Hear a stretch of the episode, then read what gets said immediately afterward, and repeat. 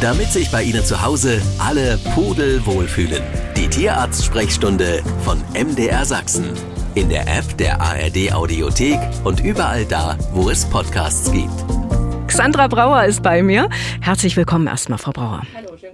Weihnachten ist vorbei, Silvester steht vor der Tür. Für viele ein großes Ereignis, das natürlich auch gebührend gefeiert wird.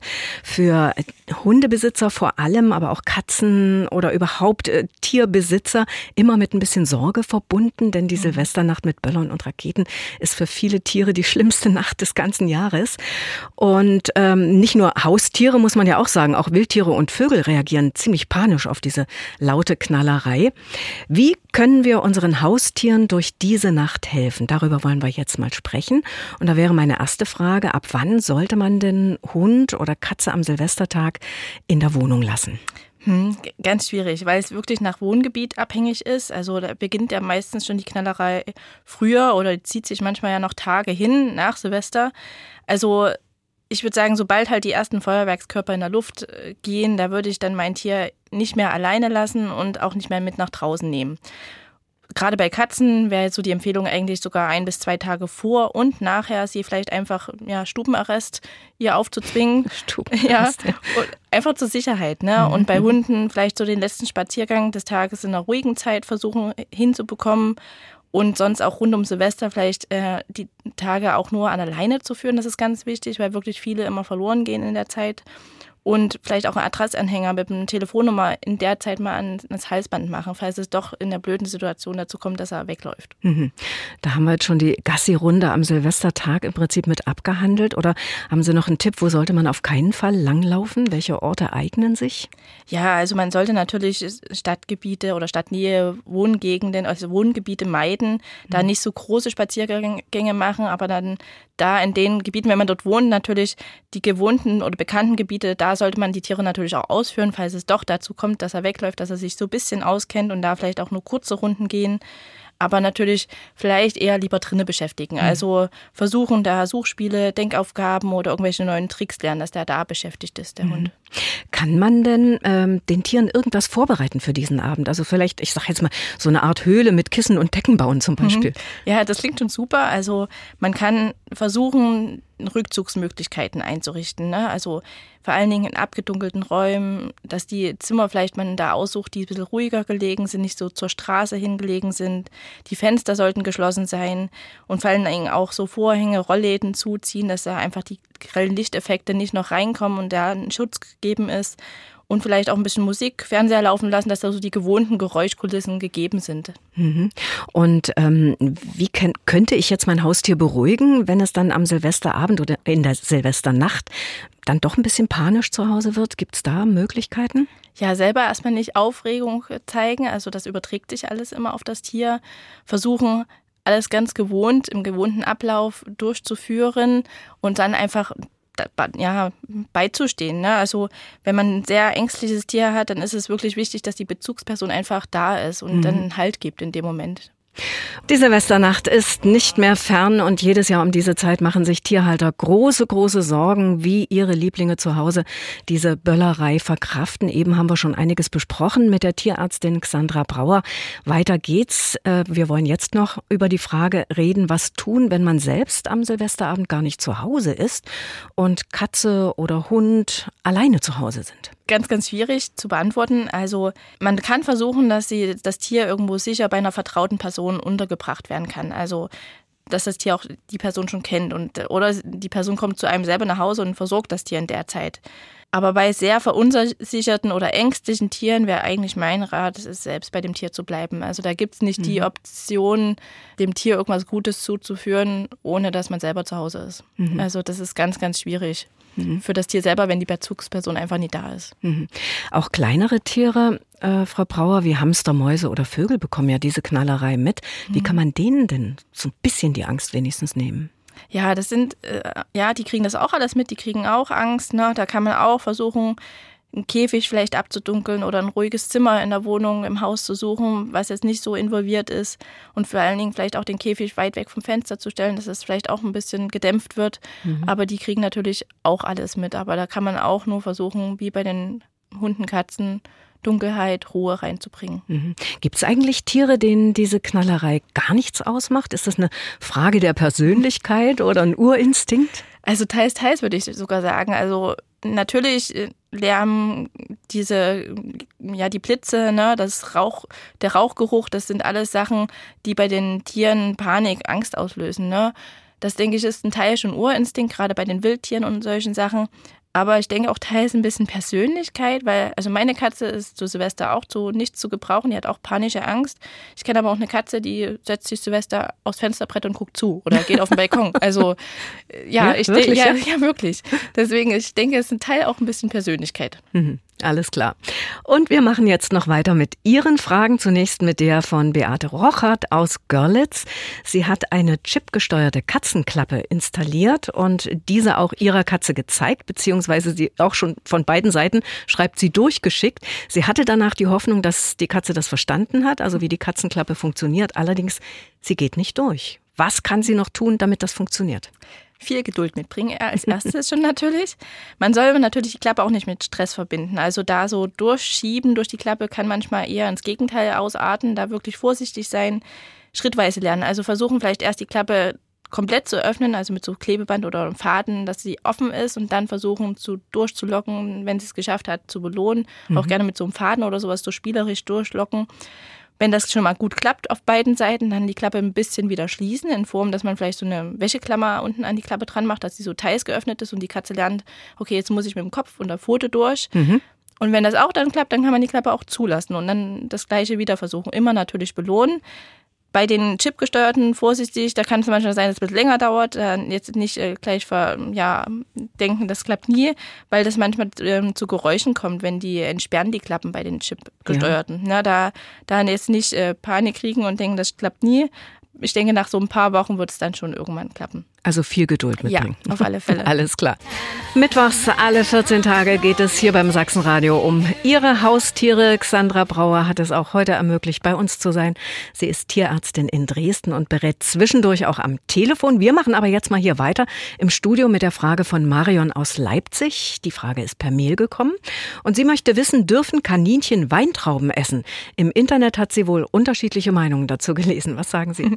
Also prinzipiell dürfen sie das schon aber natürlich durch den so hohen Zuckergehalt sind es eher so Leckereien am Rande. Also die Hauptnahrung natürlich Heu und Gras oder Gemüse. Ne? Das äh, sollte natürlich nicht drunter leiden, dass da zu viel von den Weintrauben gegeben wird, weil der zu hohe Zuckergehalt kann Verdauungsprobleme hervorrufen. Auch die Schale, die enthält so Gerbstoffe oder Gerbsäure, die können auch mal zu Verdauungsproblemen führen. Und was ich äh, sagen würde, noch vielleicht hm, schauen, dass man nicht so gespritztes Obst nimmt, also da gut abwaschen und die mhm. Kerne rausnehmen oder kernlose Früchte halt dann nehmen. Mhm. Und sozusagen als Leckerli. Genau. Immer mal reichen. Ja, das darf gerne gegeben werden. Genau. Thomas Neubert aus Radeberg, der macht sich Sorgen um seinen Kater Gizmo, der plötzlich fast nichts mehr frisst, was bei ihm, schreibt er, immer auf eine Erkrankung hindeutet. Und als er ihn letztens gestreichelt hat, ist ihm aufgefallen, dass mit dem äh, mit den Augen von äh, Gizmo was nicht stimmt. Die gehen die ganze Zeit von rechts nach links, von rechts nach links. Er versucht wohl auch irgendwas mit seinem Blick zu fixieren, äh, schreibt der Thomas, aber das gelingt ihm nicht. Und er fragt jetzt, was könnte das sein? Mhm. Also das klingt nach so einem Nystagmus. Das ist so Augenzittern. Also das heißt, die Augen bewegen sich wiederholt und periodisch hin und her. Das kann in verschiedenen Richtungen sein. Also hier klingt es nach horizontaler Bewegung, gibt es aber auch rotierend oder vertikal. Und das sind auch meistens beide Augen betroffen. Also das ist schon gut erkannt worden. Ursache ist meistens, dass es so im zentralen Nervensystem, also ja, im, im Kopf ein Problem darstellt oder das Gleichgewichtsorgan betroffen ist. Mhm, mhm. also es kann mal zum Beispiel eine Vergiftung sein oder auch eine Stoffwechselerkrankung kann dazu führen oder auch ähm, so entzündliche Erkrankungen, die das Innen- oder Gleichgewichtsorgan betreffen. Also das sollte mal beim Tierarzt doch mal dringend abgeklärt werden. Also eine neurologische Untersuchung sollte der Tierarzt machen. Da schaut man, ob alle Reflexe in Ordnung sind. Und dann muss wahrscheinlich MRT, CT, so eine Bildgebung stattfinden, damit man die Bereiche Gehirn und Innenohr anschauen kann, ob da mhm. irgendwas vorherrschend ist und Blutuntersuchung, um Entzündung rauszukriegen. Mhm. Aber das sollte wirklich abgeklärt werden, also ist nichts Normales. Und die letzte Frage für diese Leserunde Der kleine Hund von Sibylle wird immer an der Leine geführt und versucht äh, dennoch ständig andere Hunde anzuspringen. Er wurde von anderen Hunden deshalb schon mehrfach gebissen, aber er scheint dadurch nicht eingeschüchtert. Der Hund ist kastriert und äh, Sibylle fragt, könnte das die Ursache für dieses Verhalten sein? Nein, würde ich es nicht befürworten, dass es die Kastration die Ursache ist, weil die Kastration ändert nicht die, wirklich die Persönlichkeit des Hundes. Die ändert wirklich nur die Geschlechtshormon gesteuerten Verhaltensweisen. Also eher nach der Kastration sind die ruhiger, ängstlicher, zeigen weniger Revierverhalten oder ja, sind weniger dominant. Und das, was ja hier beschrieben wird, das ist ja eher das Gegenteil. Also mhm. ich denke, da ist eher ein Sozialisierungsproblem, und deswegen würde ich dem kleinen Hund von äh, Frau Sibylle ähm, gerne eine Hundeschule empfehlen. Also mhm. das gehört für mich äh, eher ja, in, einer, in einer Hundeschule aufgehoben. Kann man da eigentlich auch ein bisschen später, also wenn ein Hund meinetwegen schon fünf oder sechs Jahre alt ist, noch was bewirken in so einer Hundeschule? Was meinen ja, Sie? Doch, mit viel Training, denke ich, ist das schon möglich. Ja. ja. Alles klar.